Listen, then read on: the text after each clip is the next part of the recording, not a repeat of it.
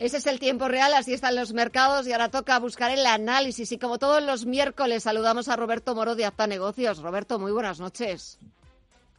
Hola, buenas noches, ¿qué tal? Bueno, hemos empezado nuevo mes, vamos por el tercer mes del año. Esto no parece que corra, sino que vuele, porque parece mentira que ya estemos en marzo. Y parece que en estas dos, tres primeras sesiones, parece que marzo viene pisando fuerte. ¿Cómo lo ves? Bueno, eh, yo lo veo ahora un poquito peligroso, ¿no? A ver, peligroso en el sentido de que el IBEX hoy nuevamente, al igual que ayer, ha atacado los 8.450 y de momento no ha podido con, eh, con ello. Eh, de hecho, en las dos jornadas ha terminado eh, siendo ligeramente negativo.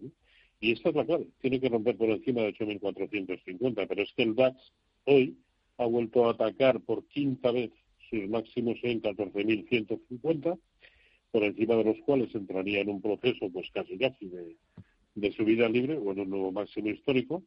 El Eurostock 50 tampoco puede con los máximos de, mediados de febrero en 3.740 y el CAC 40 es el único que ha tratado de, de, romper un poquito por encima, ¿no? Por lo tanto, estamos en resistencias y resistencias importantes.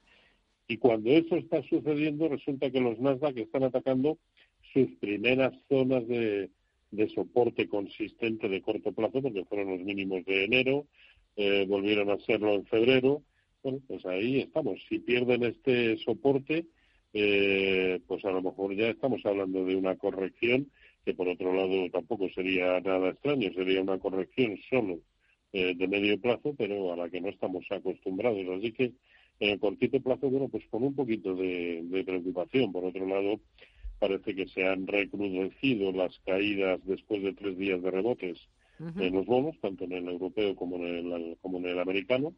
Bueno, y eso de momento está sentando mal a las bolsas, sobre todo a las, a las americanas y sobre todo a los índices tecnológicos que llevan en tres jornadas dos caídas consecutivas eh, relativamente importantes. Está cambiando el apetito inversor, Roberto, y estamos eh, viendo eh, cómo se está haciendo real, efectiva esa rotación de valores tecnológicos que vienen de, subir mucho a valores más ligados eh, al ciclo económico, más ligados a la recuperación económica. Los gráficos, ¿qué dicen? Sí, bueno, básicamente eso, ¿no? No hay más que ver que a, que a corto plazo, pues bueno, los que en España, por ejemplo, y sucede en todos los sitios, más han tirado, pues están siendo, por un lado, los bancos, IAG, Meliá, eh, Repsol, es decir, aquellos, como usted dice, más ligados al, al, ciclo, ¿no? no al ciclo, a, a una recuperación, evidentemente, de la economía y a un desconfinamiento que esperemos cada vez sea más progresivo y que llegue a ser total, ¿no?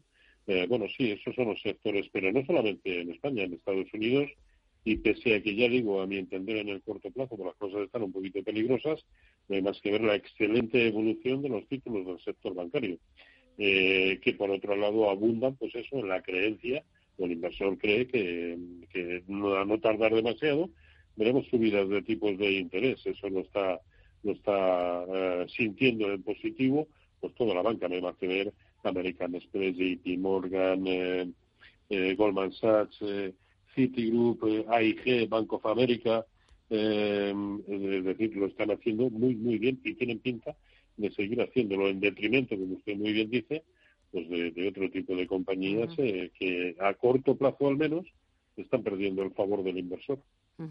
Y si echamos un vistazo a la bolsa española, hoy hemos tocado, nos hemos ido a lo más alto, a máximos anuales, 8.467 puntos, y después nos hemos caído con todo el equipo. Sí, sí.